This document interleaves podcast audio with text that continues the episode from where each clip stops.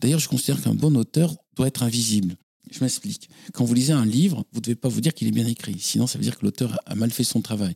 Vous devez vous demander qu'est-ce qui va arriver au héros. moi, j'écris des livres pour qu'on aime mes personnages et qu'on se dise, avant de se coucher, ah, j'aimerais bien qu'il s'en tire parce qu'il il est vraiment dans une mauvaise passe et, je me demande comment tout ça va terminer. Mais pas pour que les gens se disent, oh là là, qu'est-ce que Bernard Werber écrit bien.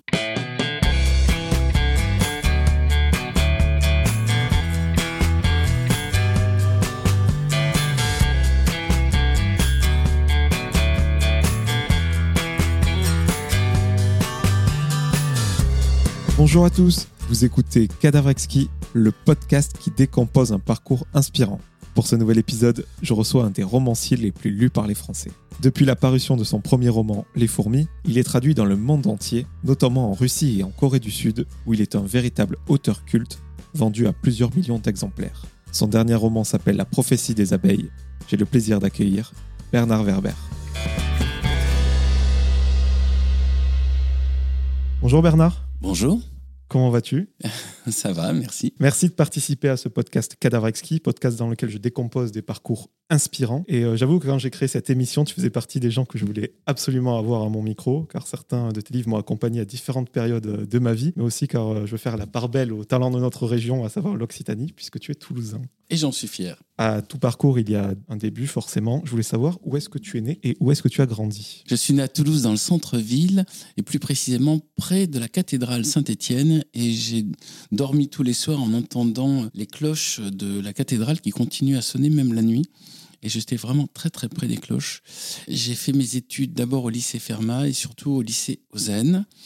Et après, j'ai fait la faculté de droit et la faculté de criminologie.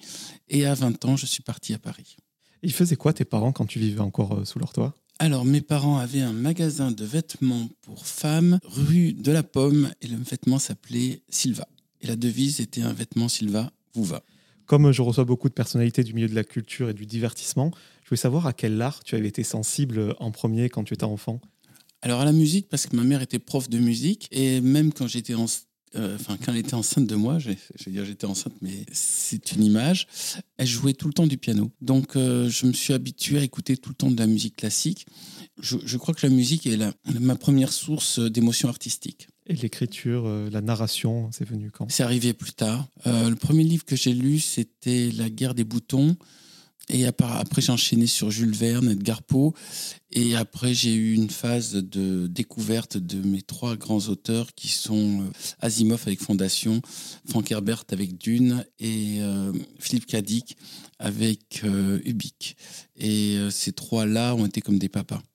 Mais euh, les livres m'ont toujours accompagné. Puis j'ai oublié quand même de citer Frédéric Dard. J'adorais les San Antonio, je consommais énormément de San Antonio. Et puis j'ai oublié de citer aussi autre chose, c'est la bande dessinée. J'attendais tous les lundis l'arrivée du PIF Gadget et PIF m'a éveillé à la science parce qu'il y a eu des petites expériences à faire avec des, végétaux, avec des animaux, avec des petites machines à fabriquer. Et c'est ce qui m'a donné envie d'être inventeur et de m'intéresser à la bande dessinée. Et puis après, euh, j'ai enchaîné sur Pilote et Métal Hurlant et peut-être pour terminer, l'écho des savanes et fluides glaciales. Que de références. Ça ne nous rajeunit pas tout ça. Séquence nostalgie. Je veux pas faire de voyeurisme, mais tu le dis dans les interviews, à l'âge de 8 ans, il paraît que tu as été atteint d'une maladie invalidante qui t'empêchait littéralement de bouger. Est-ce que l'écriture aussi, tu l'as cultivée à, à ce moment-là? Alors, j'avais commencé à écrire, c'est vrai, à pratiquement la même époque où j'ai commencé à, avoir des crises de spondylarthrite ankylosante. Donc, c'est une maladie qui, touche euh, les articulations et qui est censée me souder entièrement. En fait, j'étais soulagé quand j'ai appris que j'avais une spondylarthrite parce que jusque-là, j'avais mal, je ne savais pas ce que c'est. Je, voudrais qu'on on ait tous une pensée pour tous les gens qui ont des maladies dont ils ne savent même pas euh, le nom. J'ai quelques amis qui ont des problèmes comme ça, c'est-à-dire tout d'un coup, par exemple, euh, ils sont attaqués euh, aux yeux. Par exemple, j'ai une amie qui est attaquée aux yeux, elle ne sait pas ce que c'est. Et euh, il y a un grand soulagement quand tout d'un coup on met une étiquette dessus donc je savais cette difficulté que j'avais à sortir du lit et à me lever, eh ben ça s'appelait spondylarthrite ankylosante.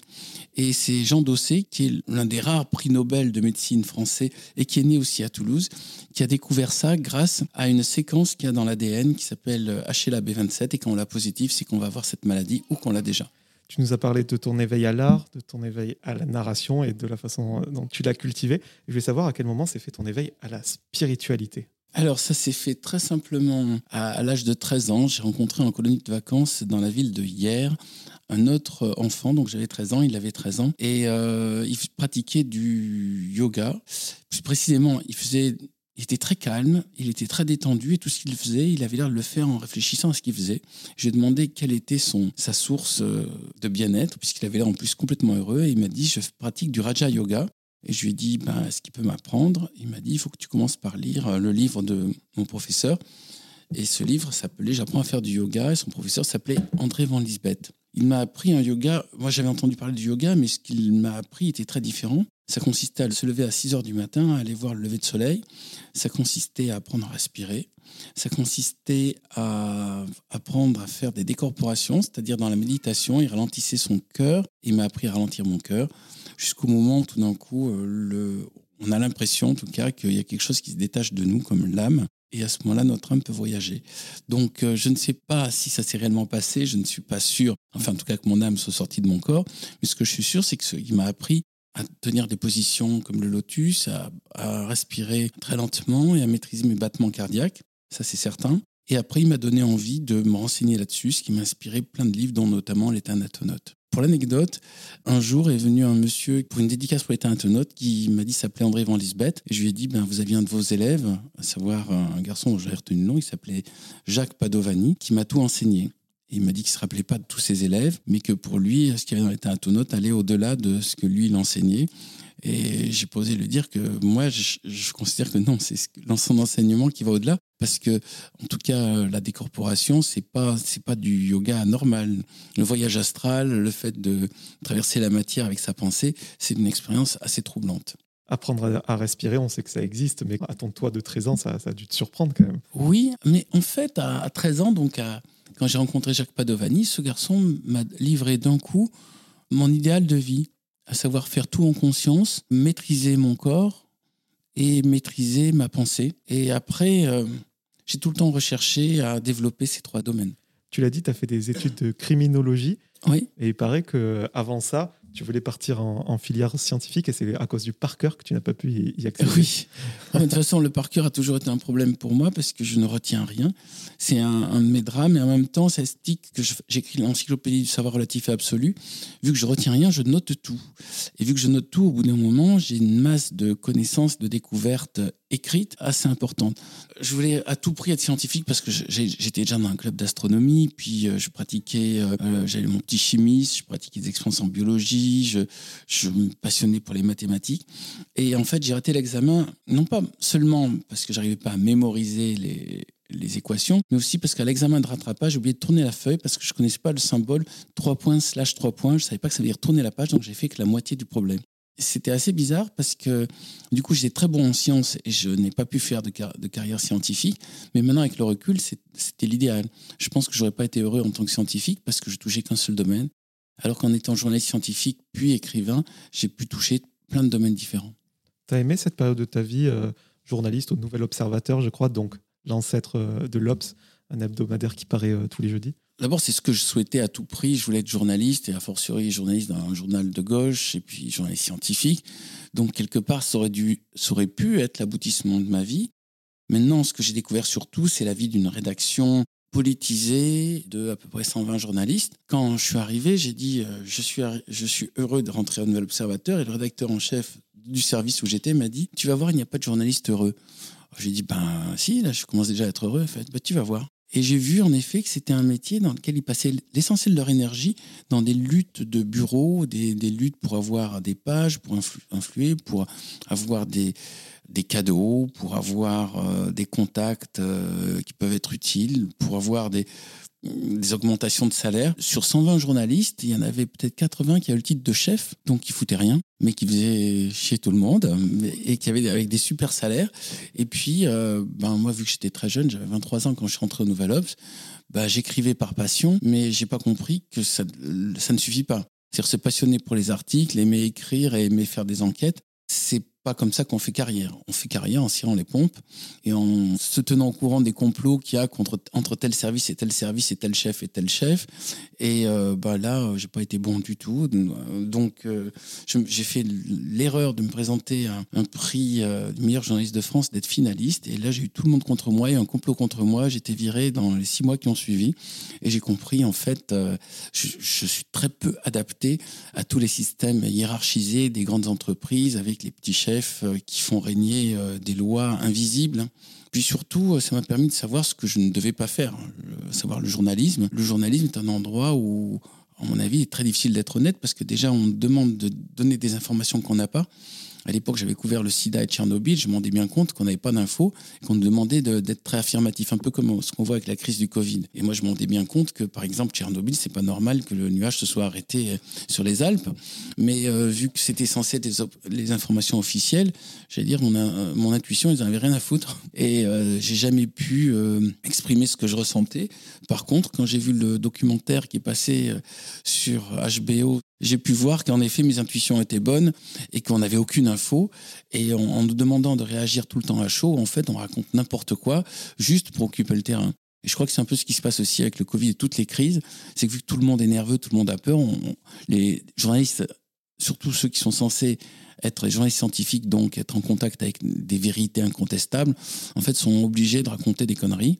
Donc c'est pour ça que je suis content de ne plus être journaliste. Je sais pas ce que, ce que tu en penses, mais euh, la série que tu viens de citer, je la trouve limite plus impactante auprès du public qu'un parti politique ou qu'un... En écologie. Mais le problème des écologistes, c'est qu'ils font pas d'écologie. Mais c'est sûr qu'en effet, euh, je, pense que les écologistes peuvent dire merci à la série Tchernobyl parce qu'on ne peut pas faire mieux contre le nucléaire. Tu as parlé de l'âge de 23 ans, euh, année de ton entrée au, Nouvel Ops. Et il paraît que c'est à partir de cet âge-là où tu as commencé à taper aux portes des maisons d'édition. Et pour que les gens ne se découragent pas, le, grand auteur que l'on connaît tous aujourd'hui a mis 6 ans avant de, faire son, son ben, trou. Quoi. Déjà, en tout, j'ai mis 12 ans entre le moment où j'ai commencé à écrire la première page des fourmis et le moment où le livre a été publié. Mais au bout de 6 ans d'écriture, en effet, j'ai commencé à chercher des éditeurs. Et donc, tous les ans, j'envoyais la nouvelle version des fourmis à tous les éditeurs même au sein du Nouvel Obs, il me disait, euh, faut pas déconner, tout le monde s'en fout des fourmis, euh, tu perds ton temps, c'est, ça devient une obsession, euh, laisse tomber. J'ai eu beaucoup de chance. Mon parcours me, convient très bien. C'est-à-dire, il fallait que je sois viré de l'Obs et il fallait que j'ai la chance de rencontrer le patron d'Albert Michel pour être là où j'en suis actuellement. J'ai eu la chance de tomber sur un homme qui a cru dans ce projet alors que tout le monde euh, considérait qu'il n'y avait aucune chance que ça puisse décoller. On va pas se mentir, quand on fait un livre, soit on rentre dans le consensus, surtout euh, en France, des livres qui, marchent, lisses, presque nombrilistes, j'ai envie de dire. Et toi, tu arrives avec quelque chose qui sort de l'ordinaire, littéralement. Et là, l'éditeur, effectivement, il faut qu'il ait les épaules solides. quoi. Euh, je crois qu'il n'y en avait qu'un seul. je suis tombé du premier coup, euh, enfin, je suis tombé sur la personne. En fait, il a, je crois que cet éditeur a pris ça comme un challenge. Vous croyez que c'est impossible de faire décoller un livre sur les fourmis? Eh bien, moi, je vais y arriver. Mais euh, actuellement, et même déjà à l'époque, hein, c'est-à-dire les, gens qui sont aux commandes pour décider euh, sur quel livre ils vont faire des efforts, sont des gens qui viennent des écoles de commerce. Et les gens des écoles de commerce, ben, ils ont des fichiers Excel dans lesquels ils mettent euh, un sujet qui a marché, un auteur qui a marché, égale un livre qui va marcher. Et cette formule est censée marcher tout le temps, mais elle marche pas. Et celle qui marche, c'est je prends un sujet qui a l'air bizarre avec un auteur inconnu et euh, je la joue sur l'originalité. C'est ce qu'a joué euh, Albin Michel. C'est pour ça qu'ils ont gagné.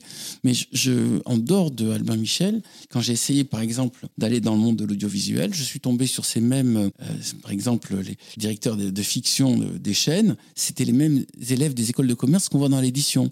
C'est-à-dire, ils, prennent, ils, mélangent trois éléments qui sont censés fonctionner et ils considèrent que ça va fonctionner. C'est comme si pour faire un bon plat, on mélange du foie gras, du caviar, de la langouste et on dit, bah, vu que les trois marchent, bah, ça va marcher. Et, le cinéma, c'est bon, on mélange euh, une star euh, avec une deuxième star, une troisième star. Accessoirement, on demande à un scénariste de, trouver un scénario qui fait fonctionner les trois stars. Et puis euh, voilà. Je crois que c'est une grande erreur d'avoir placé à tous les postes de commande artistiques et culturels des gens des écoles de commerce parce qu'il y en a quand même beaucoup qui n'y connaissent rien.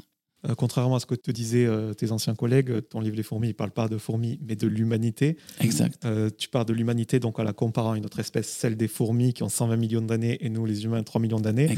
Donc tu mets du recul pour juger les humains, comme tu l'as fait avec les chats, comme tu l'as fait dans ton livre Nos amis les humains, où ils pensent être observés un petit peu comme une télé-réalité. Il y a besoin mmh. vraiment de ce recul pour comprendre l'homme et l'humanité en général. Ben, il y a deux choix. Soit on n'a pas, on n'a pas le recul, soit on a le recul, comme tu dis. C'est marrant quand tu as dit le recul, tu t'es reculé du micro, donc je pense que les gens vont entendre ta voix qui recule aussi. Ben, euh, imaginons qu'on reste tout le temps dans le système humain. Au bout d'un moment, on répète les mêmes histoires. Beaucoup de romans qui sont publiés actuellement existaient déjà avant. Il suffit que ce soit dans les polars, je sais pas comment ils arrivent à se renouveler euh, sur le principe des enquêtes policières, que ce soit dans les drames psychologiques, les drames sociaux, les histoires sentimentales au bout d'un moment, ils racontent tous les mêmes histoires. Donc, comment sortir de cette répétition? C'est tout simplement en allant chercher un regard non humain. Euh, les fourmis, bah, elles sont ce qu'elles sont, mais elles ne sont pas des humains. Par contre, elles vivent en ville et elles ont une organisation qui ressemble beaucoup à celle de nos cités. Donc, à partir de là, ça me permet, en comparant notre ville à une cité de type fourmilière, de comprendre pourquoi ça marche chez l'un et ça marche pas chez l'autre, ou vice-versa. Mais euh, je trouve que le, public est très gentil par rapport à la production littéraire, dans la mesure où euh, vraiment il y a une répétition permanente, mais même en musique. Euh, qu'est-ce qui marche en musique? C'est des, des, morceaux qui ressemblent aux Beatles, ou qui ressemblent à Pink Floyd, ou qui ressemblent aux Rolling Stones. Et il devrait quand même y avoir une volonté d'originalité. Euh, moi, quand je fais les masterclass, je leur dis premier souci, essayez de faire quelque chose qui n'a jamais été fait, essayez d'être original, quitte à choquer, quitte à surprendre, mais arrêtez de faire tout le temps les mêmes bouquins qui ressemblent à d'autres bouquins qui ont déjà marché, qui, ont déjà, qui ressemblent à des bouquins américains, qui ont déjà été des, des, des best-sellers là-bas. Ce n'est pas en répétant une formule qui, qui marche qu'on va arriver forcément à faire une autre formule qui marche. C'est au contraire en faisant quelque chose de complètement inattendu moi, j'essaie dans, mon travail déjà de ne pas me répéter, j'essaie de chercher des sujets originaux, j'essaie de trouver des angles originaux, et j'espère que ça va donner envie à d'autres auteurs de s'amuser à, trouver des, nouvelles sources de, de romans, parce que sinon, ben, vous allez avoir la, la énième copie d'Agatha Christie, Les Diptyques, la énième copie des films de Hitchcock, la énième copie de, euh, de Roméo et Juliette. Et euh, c'est juste, après, euh, ça touchera que les gens qui ne sont pas au courant que ça existe déjà depuis longtemps. Tu parlais de Jules Verne tout à l'heure. Pourquoi, quand on parle de science, aujourd'hui, on considère plus ça comme de la littérature populaire? Ça fait figure d'ovni Alors, en France, la science-fiction n'a jamais été considérée ni à l'époque de Jules Verne, ni à la mienne, il n'y a pas eu de réel progrès. La seule différence, c'est qu'il y a beaucoup de publics de jeunes Français qui vont voir les films dits de science-fiction américains. Mais les éditeurs ne vont pas se dire, bah tiens, on va faire de la, science-fiction française. En tout cas, ils ne vont pas investir dessus. Et euh, même pour les films, il n'y a pas de grands films de science-fiction. L'échec du dernier Luc Besson, euh, Valérian, va encore plus refroidir euh, les, quelques courageux qui voudraient se lancer là-dedans. Il y a un vrai problème avec la science-fiction en France une partie des auteurs de science-fiction en sont responsables parce qu'ils forment un ghetto fermé au nom d'une sorte de pureté, euh, évacue tout ce qui n'est pas dans une sorte de science-fiction codifiée dans lequel ne, ne peut pas rentrer le grand public. Moi, je rêve d'ouvrir une voie qui n'est même pas étiquetée science-fiction ou littérature de genre, mais qui soit juste de la littérature d'imaginaire ou de la littérature avec des, des sujets nouveaux. On n'a pas besoin de mettre euh, une étiquette dessus. Euh, le, le principe de littérature de genre, c'est fait pour que les, les critiques littéraires se sentent euh, le droit de ne pas lire en disant ah ouais c'est de la littérature de genre donc c'est pas pour nous c'est pas littérature classique. En fait il y a des bons livres et des mauvais livres partout que ce soit même dans l'héroïque fantasy que ce soit dans la romance que ce soit dans le, feel good tous ces gens qui sont dépréciés en fait ils ont forcément des pépites. Et puis si les gens lisent ça et prennent du plaisir à lire ça, c'est qu'il y a des raisons. On, on dirait maintenant ils sont arrivés à, à faire que les gens qui vont vers des, des livres qui leur plaisent ont honte. Ils se disent oh là là, c'est pas de la vraie littérature. Parce que la vraie littérature, c'est quoi? C'est ceux qui sont à l'Académie française, ceux qui ont les prix littéraires, avec des phrases qui font deux pages. Je crois que c'est un genre et la, littérature gagne à être diversifiée. Comme la nature, il faut, il faut préserver la biodiversité, ben, il faudrait euh, préserver la diversité de la littérature et surtout de ne pas faire qu'il y ait qu'un seul genre qui ait droit au chapitre et tous les autres gens qui soient considérés comme des gens secondaires. C'est aussi mon combat et ça explique que les jeunes ne lisent plus parce qu'on leur demande de lire des livres euh, chiants. Au bout d'un moment, ils se disent qu'ils n'aiment pas la littérature. Ils se disent pas, tiens, c'est le journaliste qui s'est planté en me disant que si c'est pas chiant, c'est que c'est pas de la vraie littérature. C'était ma question suivante. Toi, tu, sors du, système, du troupeau pour, pour comprendre les, les, choses.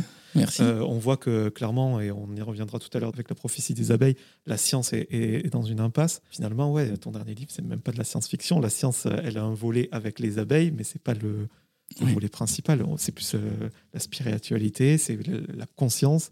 On appelait ça comment La conscience-fiction? Ah, J'appelle ça philosophie-fiction, mais philosophie dans le sens étymologique qui aime la, la sagesse. Euh, on ne sera pas sauvé par les machines. À l'époque de Jules Verne, on pensait que la technologie allait nous sauver. Maintenant, on sait que la technologie fait autant de bien que de mal. Ça dépend entre les mains de qui elle se trouve.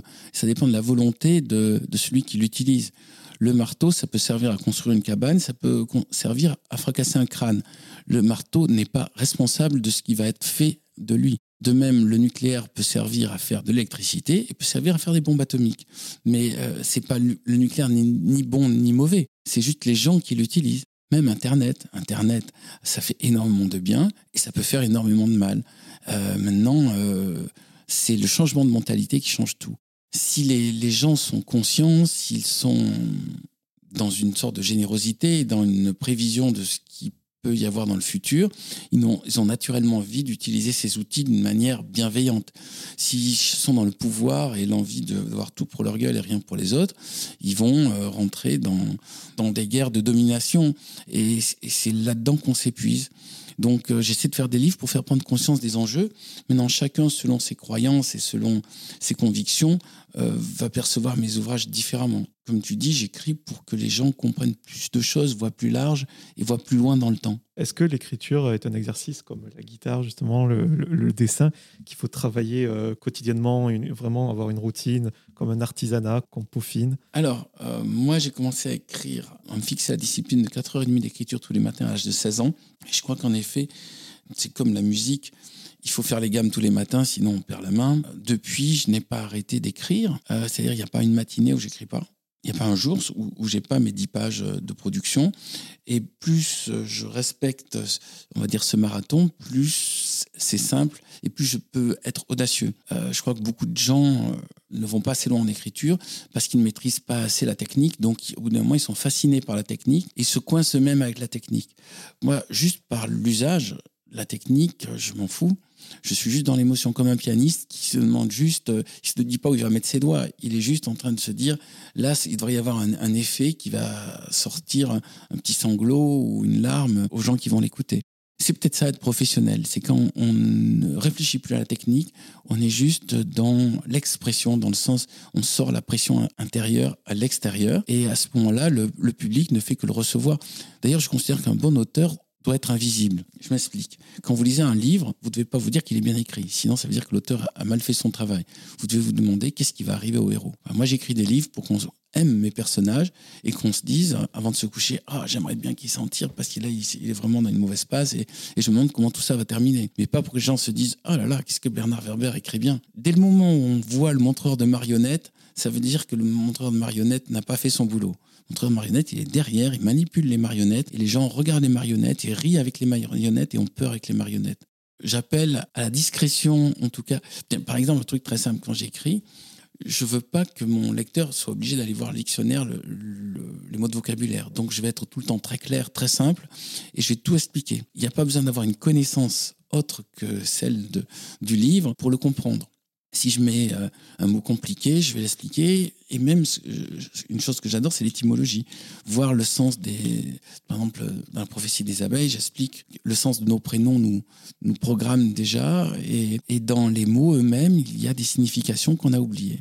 Les noms des personnages dans ce livre sont très importants. Je, très importants. Euh, puisque l'intérêt de ce podcast, c'est aussi de te découvrir sur différentes facettes, à cette routine quotidienne d'écriture. Il paraît que tu fais aussi euh, du sport tous les jours. Oui, c'est parce que, alors, tout à l'heure, tu parlais de mes problèmes de santé avec ma spondylarthrite ankylosante, c'est dur à dire comme mot. Mais euh, il m'est tombé une deuxième tuile il y a de cela à peu près dix ans. On a découvert que j'avais un bouchon dans le cœur et qu'en gros, je peux monter un escalier et crever d'un coup. Donc à partir de là, j'avais le choix, soit une opération à cœur ouvert, soit faire du sport tous les jours J'ai choisi la deuxième option. Donc tous les jours, je fais une heure de cardio training en regardant des séries. Parce que sinon, le cardio training, c'est très ennuyeux. Je ne sais pas si tu as déjà essayé. Faire le sport, euh, être sur un vélo d'appartement euh, pendant une heure, c'est mortel d'ennui. Mais si vous regardez une série, ça devient passionnant. Tous les jours, je regarde un épisode pendant une heure et je fais mon vélo d'appartement. Même si tu en parles sur un ton léger, pour moi, tu peux pas euh, avoir ça dans un coin de ta tête et, ne pas le mettre dans tes œuvres. Euh, il y a toujours une part de, toi-même. Euh, je pense à Dans de l'au-delà, un écrivain qui meurt au début. C'est un rapport avec cette histoire Avec ma maladie? Ah, mais de toute façon, ma propre disparition m'intéresse. Et qu'est-ce qui se passera après ma mort m'intéresse. Parce que quand j'écris, j'avais deux objectifs. Le premier, c'est l'espace, et le deuxième, c'est le temps. Et ces deux objectifs, je les ai déjà atteints. L'espace, ça veut dire que je comptais, en écrivant, pouvoir être lu dans d'autres pays que la France. Et le temps, c'est que je comptais euh, qu'après ma mort, mes livres aient encore du sens et continuent d'être lus. Donc, euh, je crois que dans la vie, on a ce qu'on veut. Vu que j'ai voulu ces deux choses-là, j'ai écrit avec, cette idée-là et je les ai obtenues. Maintenant, euh, dans, depuis l'au-delà, tout comme dans l'état intonote, il y a une réflexion sur, OK, une fois que je serai mort, que va-t-il se passer? Quelle image va rester de moi? Et euh, en quoi ce que j'ai fait peut modifier les mentalités?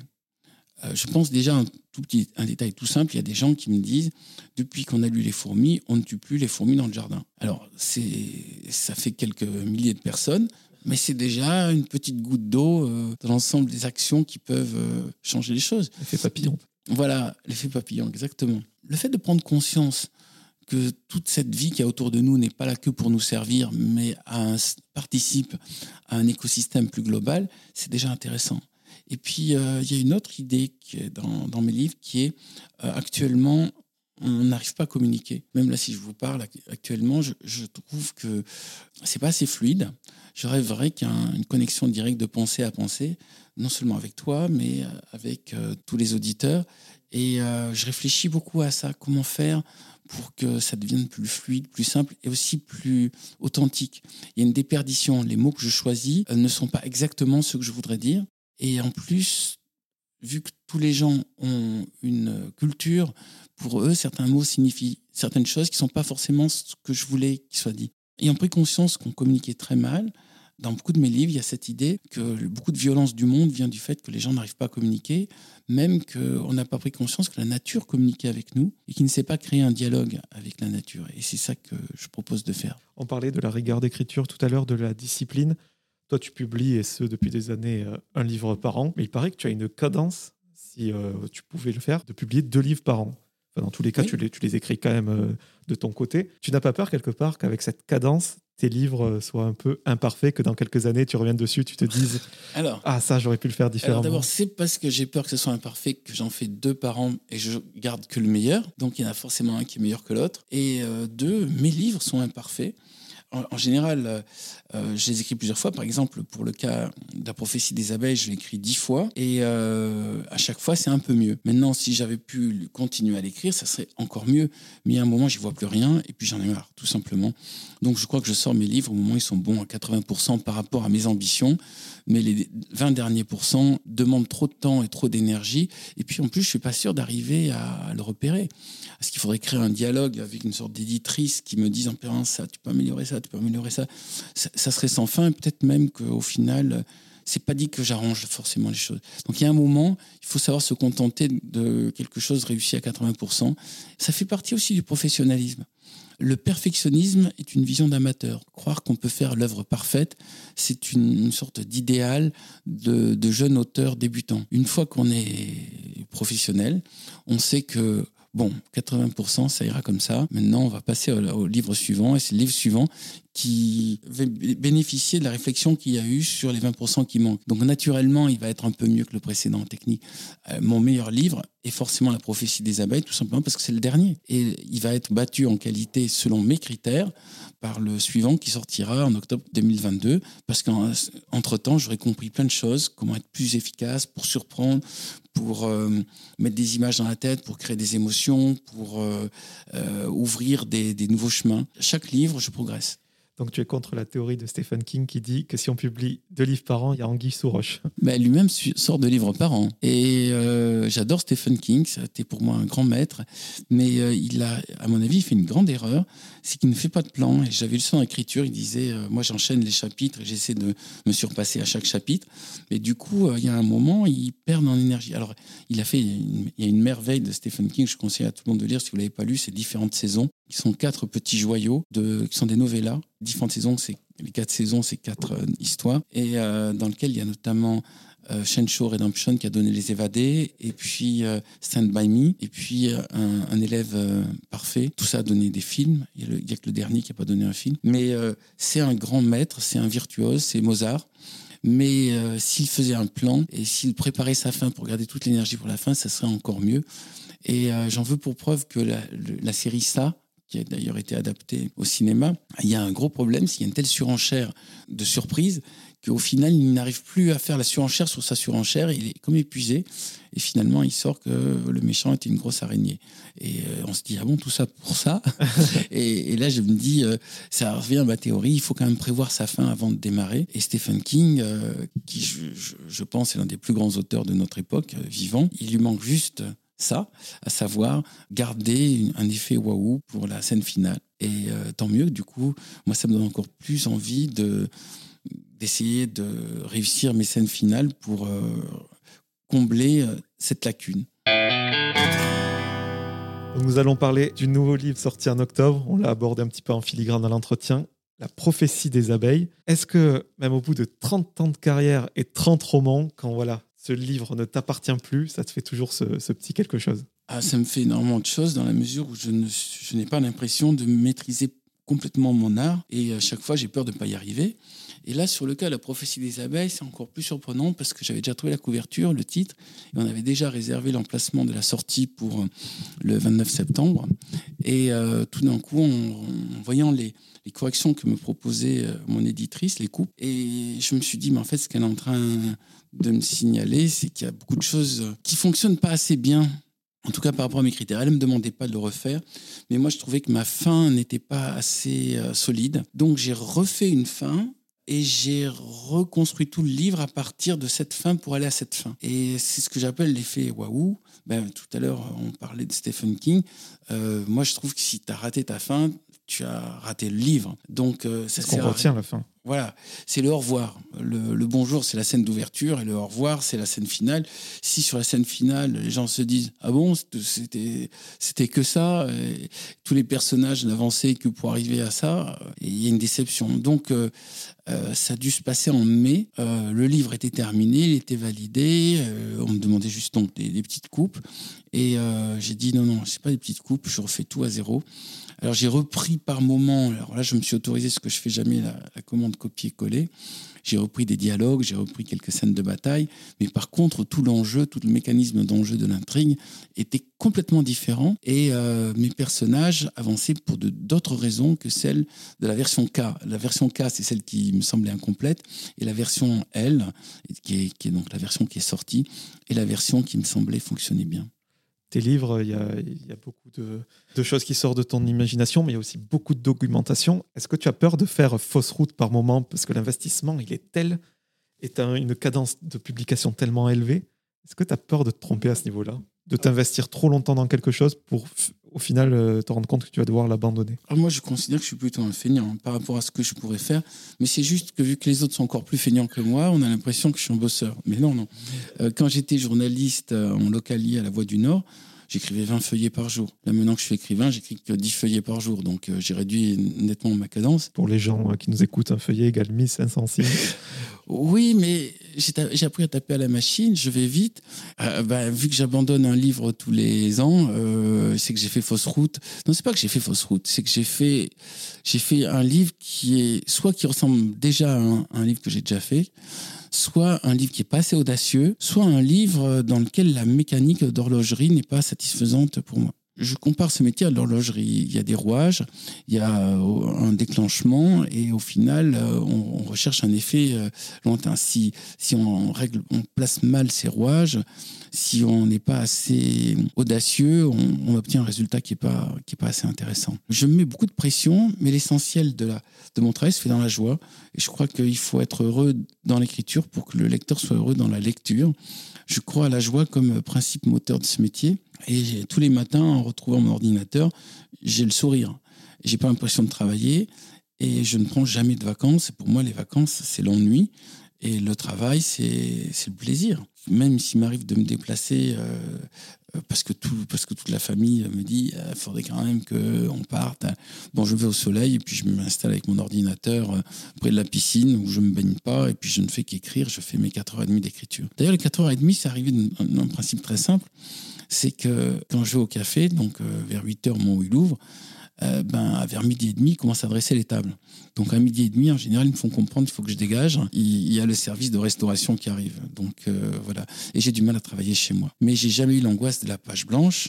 J'ai eu parfois des doutes sur la qualité de mon plan. J'ai eu parfois des doutes sur la nécessité de certains personnages. Euh, il y a un moment dans la lecture où je fusionne les personnages qui font les mêmes choses ou qui parlent de la même manière et ça permet d'être plus clair et plus efficace. D'ailleurs, euh, pareil dans le masterclass, je leur dis regardez tous ceux qui font le même boulot, mettez-les ensemble pour m'immiscer un petit peu dans ta vie privée, si je comprends bien, tu n'as pas de vie sociale avant midi et demi. Ah, j'ai pas de vie sociale avant midi et demi. Et en plus, j'ai pas de vie sociale entre, euh, entre 18h et 19h parce que j'écris une nouvelle et entre 19h et 20h parce que je fais mon heure de sport. Voilà. Mais euh, sinon, tous les jours à midi, je rencontre une autre personne. En général, des, gens avec lesquels j'ai des, dialogues sur mes livres, euh, soit des scientifiques, des historiens, d'autres auteurs ou euh, des amis qui sont dans le monde du cinéma. Et ces, conversations m'aident à, écrire mes récits aussi. Et je reviens sur ce que tu as dit, tu fais un abandon de livre par an, ça veut dire que le livre que tu n'as pas publié, moi je pensais naïvement que tu l'utilisais pour l'année d'après. Il y en a certains que j'ai utilisés, il y en a d'autres qui sont passés à la trappe. Mais justement, on parlait tout à l'heure de Stephen King. Stephen King a un livre qui s'appelle Sac d'os, raconte un auteur qui fait deux livres par an, mais qui en publie qu'un seul. Et donc, il y a ces livres euh, rejetés qui sont mis dans un coffre-fort. Et au moment où il a une angoisse, où il n'arrive plus à écrire, ben, il ressort ses, ratés et il s'aperçoit que ça a beaucoup plus de succès que ces livres que lui considérait réussis. Je me suis dit, c'est marrant, on se retrouve dans, la même situation. Pour un vrai écrivain, alors je vais dire ce qu'est un vrai écrivain, pour moi, c'est quelqu'un de régulier dans le temps. Un vrai écrivain, c'est quelqu'un qui a une œuvre une œuvre complète. C'est pas quelqu'un qui fait un livre qui a un succès et puis euh, tout d'un coup on n'entend plus reparler. Ça, ça c'est quelqu'un qui a eu de la chance. Euh, un vrai écrivain. de musique qui est un tube, quoi. Voilà, c'est exactement. Bah pour moi, donc Frédéric Dard, c'est un vrai écrivain. Simenon, Agatha Christie, Fondation avec Asimov, euh, Herbert, Richard Matheson aussi. Tout ça, c'est des, des vrais bons. Après, il y a ceux qui font tout le temps le même livre, mais ça marche. Et puis, il y a ceux qui, euh, il y a ceux qui font que de la forme, mais qui, au niveau du fond, n'arrivent pas à se renouveler. Mais les, vrais bons, euh, ça se compte sur les doigts de la main. Et surtout, euh, en France, il y, a quand même plein de talents qui sont mal exploités, je trouve, par le monde de l'édition, par le monde des médias. Mais quand même, il y, en a des bons. Il y a des vrais écrivains, mais qui n'arrivent pas à émerger. Et d'autre côté, il y a, des chanceux qui arrivent à, occuper, à occuper le terrain. Mais sur le temps, et c'est pour ça que je considère le temps est le meilleur critique, euh, on voit les bons, on voit ceux qui surnagent. Euh, vous savez, de, de l'époque de Jules Verne, euh, on a retenu Jules Verne, mais tous les autres auteurs qui étaient à la mode et qui vendaient plus que Jules Verne et qui était à l'Académie française et couvert d'honneur et tout ce qu'on veut, bon, on ne sait plus qui sont, parce qu'ils faisaient des livres qui ressemblaient déjà à d'autres livres. C'est la meilleure manière de survivre dans le temps et la meilleure manière de laisser une trace, c'est de faire quelque chose d'original qui ressemble pas à ce qu'ont fait les autres. C'est tout. Et c'est le meilleur conseil que je puisse donner aux jeunes auteurs.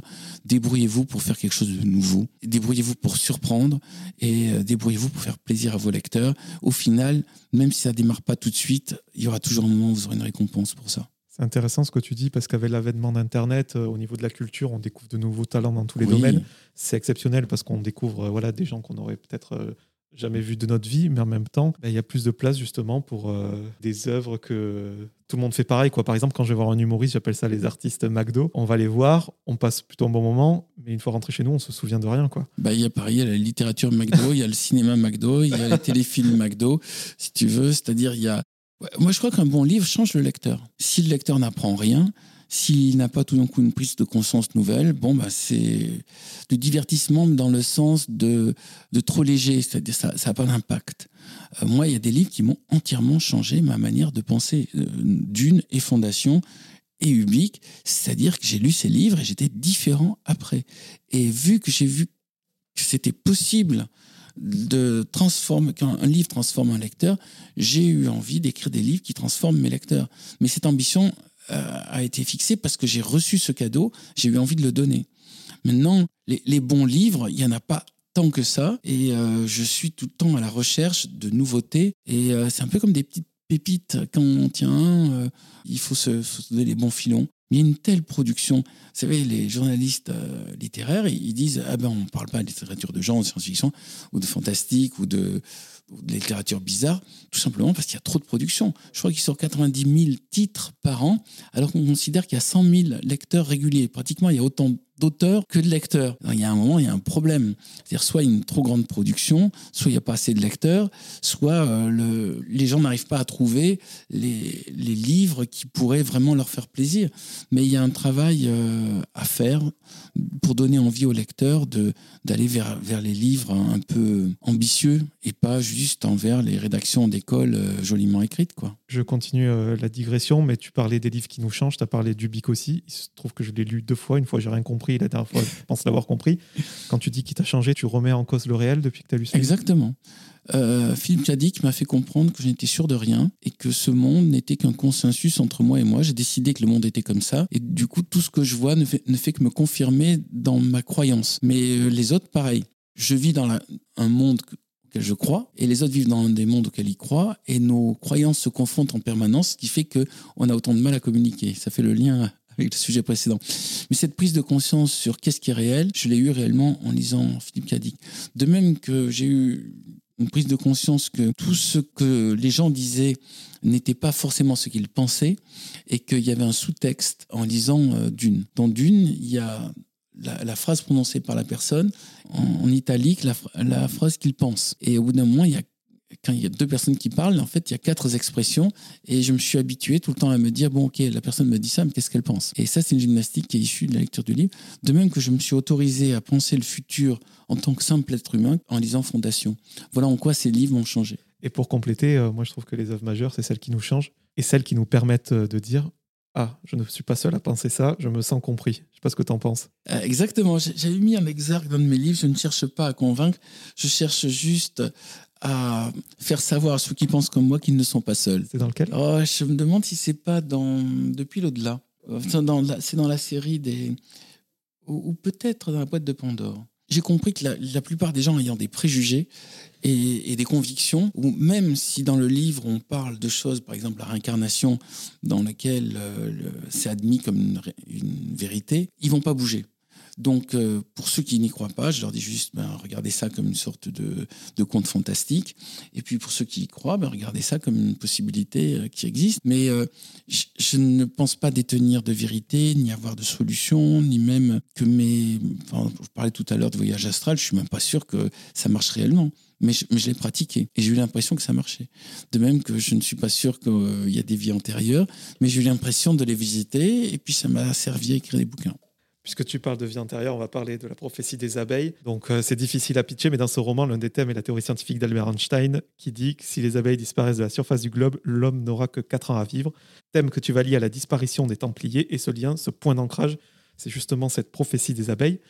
Est-ce que tu as choisi cette époque, celle des Templiers, de la prise de Jérusalem en 1099, car euh, elle est ta préférée, ou c'était plus facile pour inclure euh, justement euh, tout ce qui est prophétique? Alors, en fait, je trouvais que c'était intéressant que ça se passe à Jérusalem. Et vu que je voulais une époque plus moderne que l'époque du roi David ou, ou de Moïse, euh, j'ai cherché quelque chose qui a un rapport avec euh, la France.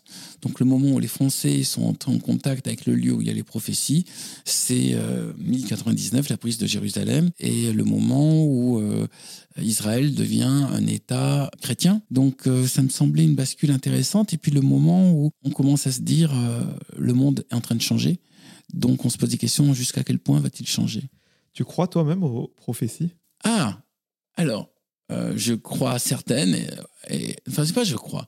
Il y a certaines qui me semblent sensées et d'autres qui me semblent peu probables. Euh, je suis un joueur d'échecs, je, me suis habitué à, quand je fais une partie, à projeter ma pensée sur huit coups. Donc, je me dis, s'il fait ça, euh, si je fais ça, il va faire ça, alors je ferai ça, il ferait ça, et puis après, je ferai ça, et il fera ça. Donc, euh, je sais pas si j'ai mis les 8, là, j'ai mis 6. Encore un coup. Et à partir de là, je me dis, pourquoi pas appliquer ça partout? Notamment, j'écoute les actualités, je vois bien ce qui se passe euh, avec une sorte de, choc mondial entre l'Occident et l'Orient. Euh, donc euh, l'Occident fait ça, l'Orient fait ça, et probablement que l'Occident va devoir faire ça, et l'Orient va devoir faire ça. C'est c'est pas mystique, c'est pas de la spiritualité, c'est juste de l'anticipation.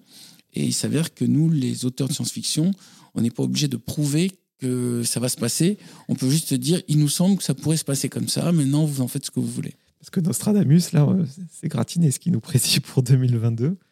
Des ah, tremblements de terre. Euh, des tremblements de terre, il y en a déjà. Des comètes, euh, des intempéries drastiques sur la Garonne, guerre de la faim. Il a précisé 2022 À ce que j'ai lu sur Internet, oui, après on lit de tout et de rien. mais Parce qu'on va la voir ça, tout simplement parce qu'il y a le changement climatique, mais je ne suis pas sûr que ça se déclenche direct en 2022.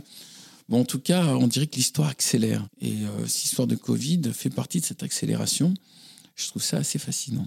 Tu dresses un beau portrait des, Templiers. Moi, j'ai même un prénom euh, vient des croisades et pourtant je connais ah bon oui. Jourdain, etc. Vrai. Je connais très mal cette période. Et grâce à toi, j'ai appris beaucoup de choses sur les Templiers qui s'ingurgitent un maximum de livres, de connaissances pour faire un code d'honneur. Euh, ça, c'est plutôt vers la fin du livre. Ils ont un petit côté chevalier du Jedi. c'est vrai on apprend qu'ils ont inventé finalement la, finance moderne avec le chèque, c'est ce que tu nous mmh. expliques vers la fin du livre. J'imagine qu'il y a une histoire officielle à tout ça, mais toi, euh, je crois que tu aimes plutôt parler avec les gens que lire des bouquins. Exact. Et là, j'imagine qu'il y a plusieurs... Euh, ah, j'ai des copains historiens et je déjeune avec eux et... ils me racontent les trucs qu'ils ne mettent pas dans les livres, qu'on ne trouve pas dans les livres. Et c'est ça qui est ma source principale. Mais euh, sur les Templiers, je m'attendais à ce que ça soit intéressant. Et c'est en écrivant et en faisant ma doc que j'ai découvert que c'était encore beaucoup plus impressionnant que tout ce que je pensais.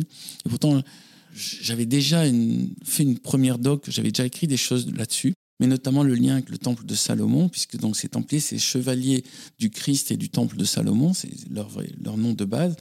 Et le temple de Salomon, euh, c'est vraiment fascinant quand l'an 1000 avant Jésus-Christ, il a été construit quelque chose d'aussi remarquable, que ce soit en, architecture, en sciences, en, géométrie. Tout, tout, est fabuleux, tout est parfait. Voilà, dans, le, ce temple de Salomon, le fait qu'il ait été deux fois détruit, qu'il soit rénové, qu'il y a actuellement autant d'enjeux politiques, même de nos jours, autour de ce qu'on appelle maintenant euh, l'esplanade des mosquées, mais qui est en fait l'endroit où il y avait le temple de Salomon, c'est quand même assez révélateur. Le temple de Salomon, tu en parles beaucoup dans ce livre, c'est la clé mm. de toutes les spiritualités occidentales. Ah oui, en tout cas, la franc-maçonnerie et les Templiers, euh, les, Templiers avaient installé leur commanderie sur le temple de Salomon, donc euh, qui est maintenant l'esplanade des mosquées. Les Templiers donc ont disparu en 1307 à mon avis, mais il y a d'autres sources qu'ils ont fui en Écosse, et c'est d'Écosse qui est apparu en 1700 le mouvement franc-maçon qui se revendique du temple de Salomon, puisqu'il s'appelle le temple, et que le temple franc-maçon est construit avec les deux colonnes qu'il y avait sur le, sur le temple originel euh, hébraïque en l'an 1000 avant Jésus-Christ. Donc tout est construit, c'est vraiment une résonance du passé, et quand on connaît ce passé, on comprend mieux tout ce qui se passe autour de ça. En tout cas, euh, je voulais dire aux, auditeurs que la construction de la narration de, de cette période, elle est plus dans l'émotion et le ressenti des personnages que dans une description. Et euh, j'ai lu ton livre euh, et je l'ai écouté en audio sur ah. Audible narré par euh, Aurélien Ringeltime. Je ne sais pas si j'écorche son nom et je suis désolé. Pour les gens de ma génération, c'est la voix de Sacha de Pokémon. Ah Et il nous fait. Euh, et c'est, et je ne savais euh, pas. Merci pour l'info. et je dois dire qu'avec ce système de, de, narration par le ressenti, on a vraiment l'impression d'y être. quoi comme tes personnages qui font cette hypnose régressive dont on va parler. J'aimerais bien avoir en plus des musiques sur, sur les narrations. Je ne sais pas si c'est envisageable, mais si on pouvait avoir les bruitages et de la musique, ça m'amuserait bien. Moi, je suis pour l'immersion. Je recherche l'immersion la plus forte dans l'histoire, tellement que les gens oublient leur quotidien et ils soient que avec les personnages. Mais ça me fait plaisir que tu me dises que c'est une. Parce que j'ai pas écouté, que c'est une bonne version et que l'acteur fait bien son travail. Ça me donne envie de l'écouter. Merci. Tu parles des abeilles en filigrane dans ce livre. Et je trouve que ton livre a plutôt eu un mauvais traitement journalistique. C'est là qu'on voit que les gens ne lisent pas les livres parce qu'ils s'attendent à voir les fourmis euh, Mais en tout cas, elles apparaissent euh, en filigrane. Tu parles euh, surtout sur la fin de, leur capacité, de leur propriété, et également de leur rapport avec l'histoire avec un grand H. Akhenaton, premier pharaon monothéiste, à dire qu'il faut suivre les, abeilles pour la voie de compréhension, on va dire ou Aristote, euh, tout l'enseignement qu'il a donné à Alexandre le Grand, c'est euh, observe les abeilles et tu sauras comment gouverner. Hmm. Ça, par contre, il n'y a pas de place à l'interprétation, ce sont des faits, tout ce qui concerne les abeilles. C'est des choses qui m'ont été racontées par mes amis historiens. Maintenant, c'est vrai que j'étais pas à côté au moment où ça s'est passé. Et lorsque c'est assez surprenant, mais plus on connaît l'histoire, plus on, se met à chercher des, des sources concordantes et on s'aperçoit qu'il y a, surtout sur des époques aussi lointaines, on, ne sait pas quelle est la part de légende et quelle est la part de vérité. C'est quand même c'est machin qui a dit à machin qu'il paraît que machin a dit ça. Voilà. Donc euh, moi j'ai conscience de cette euh, relativité de, certitude, mais il y a un moment il faut quand même avancer, il faut raconter les histoires. Donc Akhenaton, pour qu'il ait été reproduit autant de fois et qu'il y ait autant d'informations sur lui, c'est que ça peut pas tout être inventé, tout mensonger. Pareil pour Moïse, pareil pour euh, David et Salomon. Il y a des, sources quand même différentes. Mais après, ce qu'on leur fait dire, par moment, il y, a, une part de légende. Même euh, Salomon, avec le jugement de Salomon, euh, il y a des gens qui disent Ah ouais, mais ça, ça a été rajouté après. Tout le monde réécrit l'histoire pour, pour, faire passer ses idées. On est, on est sûr de rien. Mais il faut avancer quand même. Et en tant que romancier, l'avantage, c'est que je n'ai pas à le prouver. Donc dans ce livre, tu parles de l'hypnose régressive parce que l'histoire se passe de nos jours, mais les personnages par hypnose régressive s'incarnent dans leur vie antérieure, si, si je peux dire. J'aime bien cette expression que tu utilises, une sorte de tourisme par l'esprit. Ouais. Euh, comment tu as découvert ça Et tu l'as dit toi-même, tu la pratiques, cette hypnose régressive? Ben, Un jour, il y a quelqu'un qui m'a proposé de faire une, expérience d'hypnose régressive. J'avais demandé à voir ma vie où j'ai connu ma plus grande histoire d'amour. Je me suis retrouvé en Atlantide, pour faire rapidement. Et j'ai trouvé ça tellement génial que je me suis dit, bah, tiens, je peux le faire aux autres. Puis j'ai commencé à le, faire à ceux qui me demandaient, qui savaient que je l'avais fait, que ça me plaisait. Et j'ai changé euh, le, protocole. J'ai inventé un protocole un peu plus simple, clair que celui qui m'avait été proposé. Et après, j'ai vu que ça intéressait de plus en plus de gens. J'en ai fait un spectacle qui s'appelle Voyage intérieur. Ça passe aux Trois Baudets. Je le fais une fois par mois. C'est accompagné avec euh, une harpiste qui s'appelle Vanessa Franker. Donc il y a une mise en scène. Il y a... ça, ressemble vraiment à un spectacle. Au début, j'allais dire, c'est presque une conférence interactive avec de l'hypnose. Maintenant, ça ressemble vraiment à euh, une guidance sur cinq méditations euh, avec de la musique et pour que les gens se fassent leur cinéma intérieur. Et après, ils racontent. je demande à la salle qu'ils me témoignent un peu ce qu'ils ont ressenti. Et il y a des gens qui étaient un petit peu euh, circonspects à l'idée de venir et pour qui ça a marché? Ah, moi, je leur dis dès le début, je leur dis ça, ça peut pas marcher sur tout le monde. Sur les gens normaux, je pense que ça marche sur une personne sur deux. En gros, une personne qui y croit, une personne qui y croit pas, ça ne marche que si on y croit. Hein. Et euh, dans la salle, ça marche sur 80% des gens, tout simplement parce qu'ils sont venus pour ça et ils ont payé 20 euros pour ça, donc euh, ça veut dire qu'ils sont déjà motivés. Euh, mais si maintenant, si je réunissais des gens dans la rue, je leur dis on va faire une expérience d'hypnose régressive, je pense qu'il y en a plein qui vont dire c'est qui s'est allumé, euh, de toute façon on ne croit pas à la réincarnation, puis l'hypnose ça a l'air bizarre.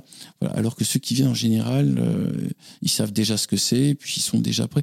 J'ai mis sur YouTube des démonstrations un peu comment ça fonctionne. Donc les gens peuvent euh, tester, euh, voir. Mais ce que je propose, c'est vraiment, comme tu dis, du tourisme, et ça n'a surtout aucune vocation thérapeutique.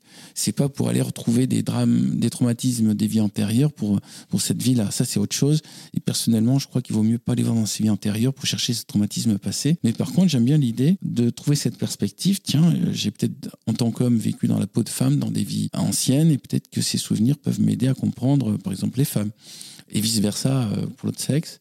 Et euh, je crois que l'idée de se dire que on a eu plusieurs vies, que si on échoue dans celle-ci, il y en aura une après, quelque part, c'est rassurant. Je suis allé très récemment et c'est vrai que c'est un petit écrin euh, très intimiste. Je pense que c'est vraiment propice à ce genre de spectacle. Ouais, ouais c'est spécial. Et il faut, trouver des bonnes places, hein, parce que si on est mal placé, c'est un peu compliqué. Est-ce que, comme dans le livre, quand tu fais cette hypnose régressive, c'est comme une sorte de YouTube où euh, que tu ne peux pas euh, revivre deux fois le, même moment, le même passage Ah, tu veux dire que les gens, euh, enfin, les gens qui descendent dans leur vie antérieure? Oui, c'est ça, parce que dans le livre, ils ne peuvent pas revivre le, même moment. Oui, ça m'arrangeait pour le, roman, mais dans la réalité, moi, il y a certaines vies que j'aime bien, je reviens les revivre ces, ces scènes parce que je les trouve géniales.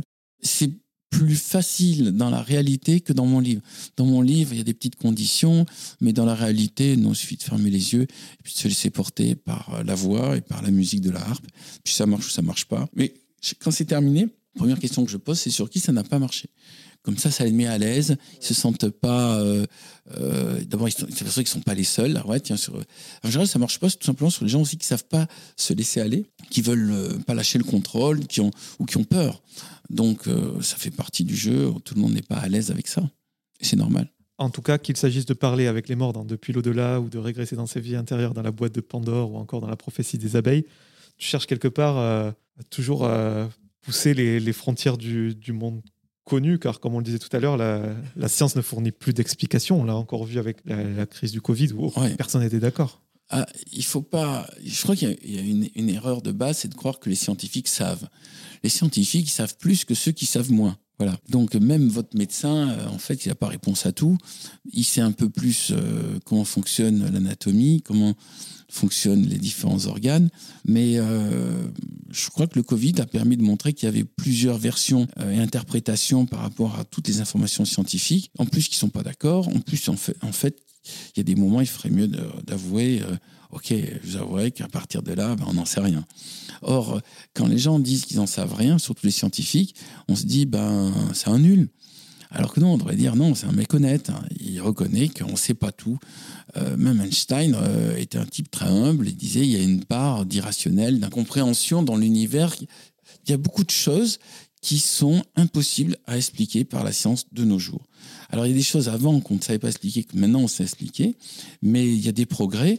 Mais je pense qu'on fera ricaner euh, l'homme du futur quand ils se diront, putain, en 2021, ils se contentaient de ce genre de connaissances, alors que maintenant on sait vraiment comment ça fonctionne et c'est pas du tout comme ils le croyaient à l'époque. Dans tes romans, tu parles de plusieurs disciplines.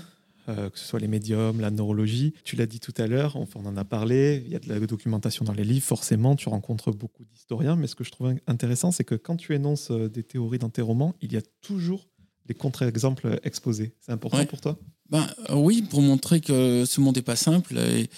il n'y a pas une seule vérité. Il y a... J'aime bien l'idée du yin et du yang. Il y a un peu de blanc dans le noir, un peu de noir dans le blanc. Et c'est ça, en fait, la, tolérance. C'est de se dire, OK, même si on a appris ça à l'école, c'est pas complètement sûr, mais ça fait partie du, jeu. Euh, tout à l'heure, je disais, mes livres sont pas parfaits. Ça fait partie du jeu. Le, le monde n'est pas un bloc les choses sont pas simples, sont pas et c'est ce qui fait partie aussi de la matière romanesque. C'est-à-dire qu'il peut y avoir plusieurs interprétations sur euh, le monde et une fois qu'on a accepté ça, la vie est plus simple. Moi, un de mes livres préférés, c'est le Tao Te King parce que justement euh, dans le Tao Te King euh, donc de là au dessus, ça dit globalement que tout bouge, tout change et que rien n'est rien n'est blanc ou noir et que ça dépend où on se place pour voir les choses, ce qui nous oblige à beaucoup d'humilité et beaucoup de relativité dans beaucoup de tes romans, il y a souvent quelque chose qui nous amène à réfléchir à nos modes de vie. On a l'impression que pour un futur euh, sain et viable, le futur de l'humanité euh, est un lien entre les bienfaits du progrès et une reconnexion euh, avec la nature, comme on l'a évoqué tout à l'heure. Est-ce que tu as fait une rencontre qui t'a laissé penser ça ou qui t'a poussé dans cette voie de, reconnexion avec la nature Ou pour toi, c'est une évidence La nature, c'est tout simplement la nature qui m'a poussé à la nature. Ou peut-être euh, les autres. Euh, quand j'étais petit, que ça allait pas à l'école et que ça allait pas euh, dans ma vie sociale, ben, je restais à observer la fourmilière ou j'ai resté à observer un mur avec des lézards. Ou il y avait un marécage à côté, j'allais voir les grenouilles, je regardais mes élevages de grenouilles ou de têtards ou de fourmis. naturellement, je crois que quand ça va pas dans nos vies, on a envie d'aller dans une forêt, d'aller vers les arbres, d'aller vers autre chose que les êtres humains qui nous compliquent la vie. Si je te demandais ça, c'est parce que euh, quand on lit tes livres, on sort pas forcément intact, quoi. On se pose beaucoup de questions. Oui. Est-ce que c'est ça que tu veux provoquer? On parlait du changement tout à l'heure, mais là vraiment de. Ah oui, le, la, meilleure qualité, c'est la curiosité. Tant qu'on est curieux, on est jeune. Dès le moment où on croit qu'on a compris quelque chose et qu'on sait des choses, ben on est vieux et on se prépare pour la retraite. Donc mes livres, euh, dans mes livres, j'essaie déjà de faire partager mon émerveillement pour la complexité du monde, pour la complexité de l'histoire de l'humanité, pour la complexité des futurs possibles. Et à partir de là, j'espère que mes lecteurs vont se poser plein de questions, auront eux-mêmes envie d'aller trouver d'autres sources de documentation, même que mes livres, peut-être pour vérifier si ce que je raconte n'est pas des bêtises, et puis euh, euh, voir aussi des prolongations. Euh, la, plupart de, mes sources, enfin de ce que je signale par exemple dans l'encyclopédie relative et absolue, n'est qu'une version extrêmement résumée d'informations sur lesquelles j'ai envie de parler beaucoup plus, mais j'ai pas la place. En tout cas, euh, tu ouvres les perspectives, comme on l'a dit tout à l'heure. Tu n'imposes rien. Et euh, voilà, dans ton œuvre, tu te demandes ce qui va se passer dans les prochaines années, siècles, millénaires. Mais aujourd'hui, je ne sais pas ce que tu en penses, j'ai l'impression qu'il y a un conflit entre euh, religion, science, intelligence artificielle. chacun a son utopie sur ce qui va se passer. Et c'est ce qui mène à toutes les catastrophes que, que l'on connaît aujourd'hui. Dans Troisième Humanité, je présente en fait sept visions du futur et que tous les conflits qu'on avait actuellement, c'était le choc entre ces sept visions.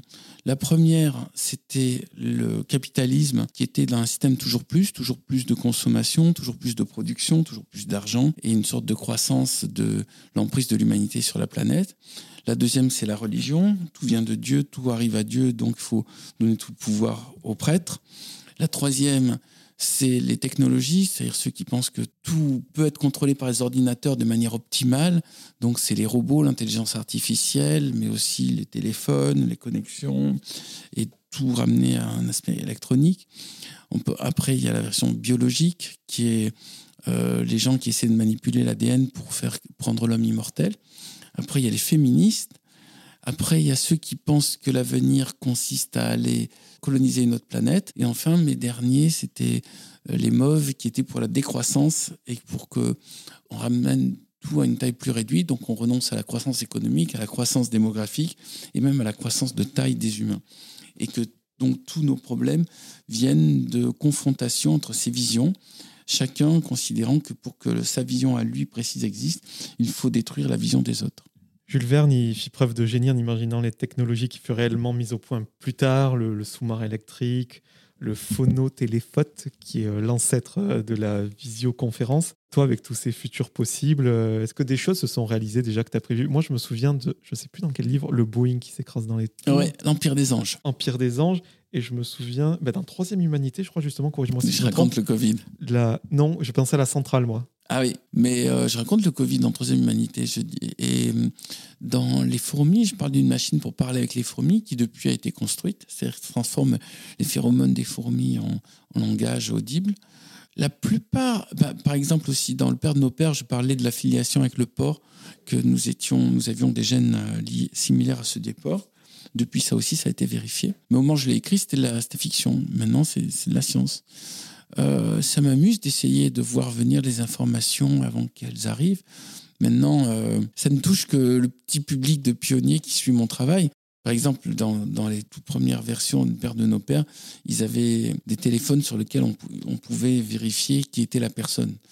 Euh, quand je l'ai écrit, les gens croyaient que c'était la science-fiction. Maintenant, quand on discute avec quelqu'un, on va voir sur Google qui c'est, et puis voilà. Il y a beaucoup de choses que j'ai racontées qui se sont produites. Et je vais même te dire quelque chose, c'est que par moment, j'écris pas des choses parce que je me suis dit ça pourrait donner des idées à des gens, des, mauvaises idées pour, à des gens pour faire la même chose, donc je préfère ne pas le mettre. Avec tout ce que l'on a dit euh, dans cet entretien, euh, ça pourrait rebuter des lecteurs. Et pourtant, tu touches euh, tout le monde vraiment à différents degrés. Parce qu'il y a plusieurs grilles de lecture. Les, les, plus jeunes, ils vont voir des contes, d'autres des récits philosophiques. Bref, il y a une volonté d'universalité, clairement, dans tes œuvres tu veux toucher le plus de monde possible euh, Disons que pour moi, un bon écrivain, c'est un écrivain qui touche le grand public. Je suis pas du tout élitiste, c'est pour ça que j'essaie d'être clair et simple pour pouvoir toucher même euh, le public des enfants et aussi euh, intéresser les, les érudits. Je crois que c'est plus difficile d'être grand public que d'être élitiste. Pouvoir être compris et trouver un message qui résonne dans, dans toutes les cultures et dans tous les âges, c'est plus difficile que, que de viser précisément un certain groupe d'êtres humains qui connaît déjà les codes.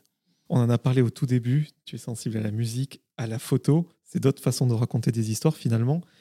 Et on parlait de, l'œuvre, de ce qui pouvait passer à la postérité. Est-ce que tu as une volonté voilà, qui est une œuvre webérienne sur sur plusieurs formats? Et surtout, est-ce que tu as peur de ne pas arriver à le faire si, c'est le cas?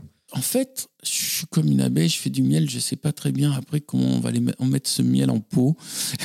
et je ne sais pas comment il va être consommé, est-ce qu'il va être dans les supermarchés ou dans les magasins artisanaux, bio. J'ai l'impression qu'il que tout ça a un sens, qu'il y a une globalité de mes 30 romans qui forment un, ensemble cohérent. Maintenant, c'est pas à moi de le dire. À la limite, si, si un jour il y a des étudiants qui s'amusent de chercher un sens à tout ça, je pense qu'ils le trouveront. S'il y a une géométrie euh, secrète dans, dans, les livres, euh, elle est inconsciente. Au début, je voulais, je voulais planquer des tas de choses, notamment les premières lettres de chaque phrase des fourmis, la première version des fourmis, formaient un autre récit caché. Mais après, quand j'ai dû réduire le livre de 1500 pages à 350, comme me l'a demandé l'éditeur, j'ai pas eu la patience de reproduire ce système. Mais j'aimais bien les codages et, les systèmes cachés. Maintenant, euh, s'il y ait ce système caché, je ne l'ai pas complètement maîtrisé peut-être donc je l'ai fait inconsciemment et je vous dis, ça sera un étudiant ou un chercheur plus tard qui le découvrira. Le prochain livre de Bernard Werber, là, c'est octobre prochain. Oui. Et ce matin, j'ai fait mes 10 pages et j'ai résolu plein de problèmes et je me marrais bien. Là, je faisais le Nice-Paris, donc j'ai écrit dans l'avion et j'avais plein d'idées parce que mes personnages euh, sont de plus en plus surprenants. Vous savez, il y a un moment où quand vous réussissez votre personnage, il fait des choses que vous, auxquelles vous ne pensez pas. Et vous écoutez les dialogues comme si c'était des étrangers. C'est très marrant. Et pour terminer, Bernard, quelques petites questions en rafale pour mieux te connaître. D'accord. Très rapide. Est-ce que tu as une peur irrationnelle? Euh, J'ai une peur irrationnelle de la surpopulation de la planète. Je crois que c'est la pire catastrophe qui puisse arriver, c'est que nous soyons 15 milliards euh, on, va tous se foutre sur la gueule et on va foutre en l'air toute la nature. Un livre que tu es particulièrement fier d'avoir écrit et que tu recommanderas à quelqu'un qui veut commencer ton, ton œuvre L'État note parce que c'est aussi le seul qui a été un gros bide. Et maintenant, enfin, on lui rend, on lui rend justice. Et je crois en poche, il, doit être pas loin d'un million d'exemplaires, alors qu'à la sortie, euh, tout est parti au pilon. Donc c'est un, un livre boiteux qui est en train de prendre sa revanche et je l'aime beaucoup. On a l'impression que tout s'est merveilleusement déroulé pour toi jusqu'à aujourd'hui, mhm. notre rencontre. Mais j'imagine qu'il y a eu des moments difficiles, un moment difficile de, ta carrière professionnelle, j'entends. Euh, ben justement, l'échec d'État internaute. Euh, J'avais fait les fourmis qui avaient eu un démarrage sympathique. Le jour des fourmis avait mieux marché encore que les fourmis. Et je me suis dit, il faut que je sorte de, faut que je sorte de l'image fourmi. Donc, je vais faire l'État internaute. Et là, euh, ben, on a dû vendre euh, un cinquième des livres vendus et tout est parti au pilon. Et je me suis dit, je suis, ça y est, je suis fini, ma carrière s'arrête. Donc c'était mon troisième livre. Et j'avais le sentiment que euh, le public ne s'intéressait à moi que parce que je parlais des fourmis. En fait, s'intéressait aux fourmis, mais pas à moi. Donc ça a été euh, le sentiment que tout était peut-être fini. Et après, c'est quand j'ai fait le jour des fourmis, la révolution des fourmis, donc le troisième, que j'ai retrouvé les lecteurs et quand j'ai fait le père de nos pères, que j'ai pu m'apercevoir que je pouvais parler d'autre chose. Tu parlais de livres, de pépites qu'il mmh. fallait trouver, que, que, tu chérissais, que tu passais le filon. Je viens de finir ton livre, donc tu aurais une recommandation pour moi. Oui, tu veux que je te conseille un bon bouquin? Ouais. des fleurs pour Algernon de Danny Kais. Tu l'as lu déjà? Oui. Alors je t'en conseille un autre. Est-ce que tu as lu L'homme D de Luc Reinhardt? Non, je le vois partout, mais je ne l'ai jamais lu. Voilà, L'homme D, très surprenant. Et Replay, euh, je ne me rappelle plus euh, du nom de l'auteur, c'est le livre qui a inspiré Un jour sans fin.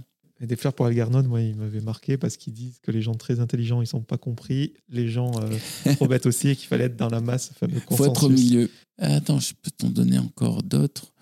Qu'est-ce que j'ai lu récemment qui m'a bon, tout, Richard Matheson, les, recueils de nouvelles de Matheson, les recueils de nouvelles d'Asimov, les recueils de nouvelles de Dick, surtout. Alors, les recueils de nouvelles de Dick, c'est extraordinaire.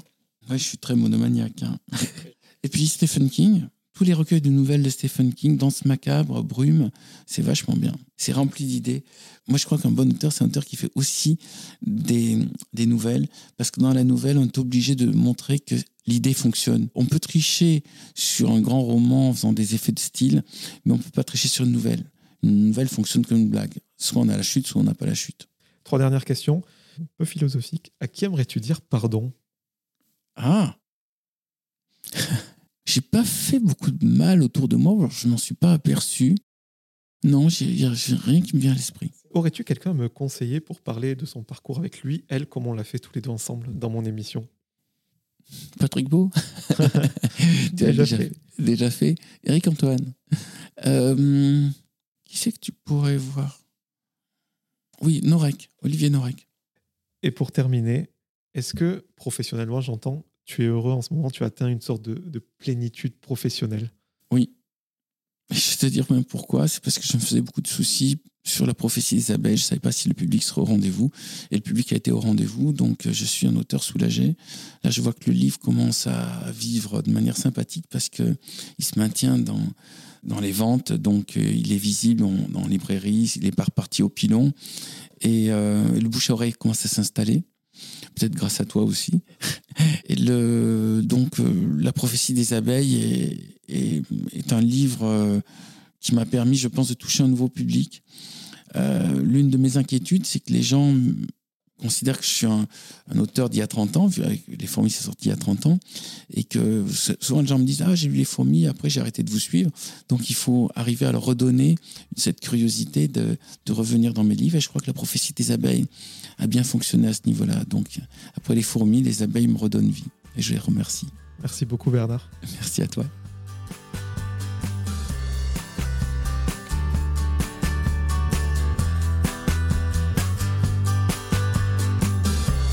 Merci à toutes et à tous d'avoir écouté cet épisode avec Bernard Werber. Si vous voulez soutenir le projet, vous pouvez mettre 5 étoiles sur Apple Podcast et Spotify et vous abonner à Cadaver sur toutes les plateformes de streaming. Je vous donne rendez-vous très bientôt en compagnie d'un nouvel invité.